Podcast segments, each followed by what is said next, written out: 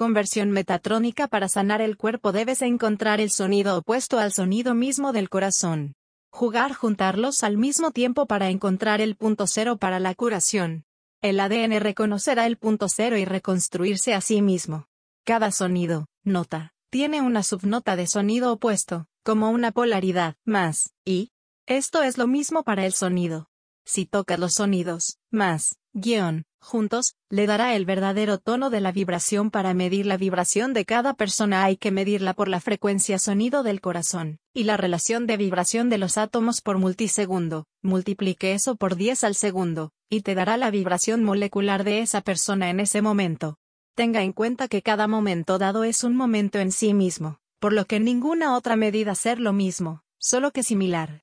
La curación viene en el punto apóstrofe cero apóstrofe tocado por el tono exacto de la vibración del corazón, pero con el tono opuesto toroide círculo y sonido.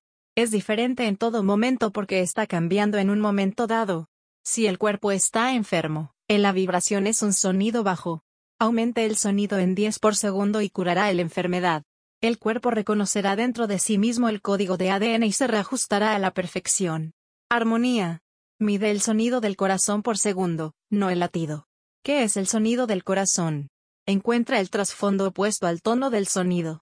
Combina el 2. Aumentar en 10. Sonido secundario, sonido de espejo, lo opuesto, más, guion, para completar el punto apóstrofe cero apóstrofe de equilibrio perfecto.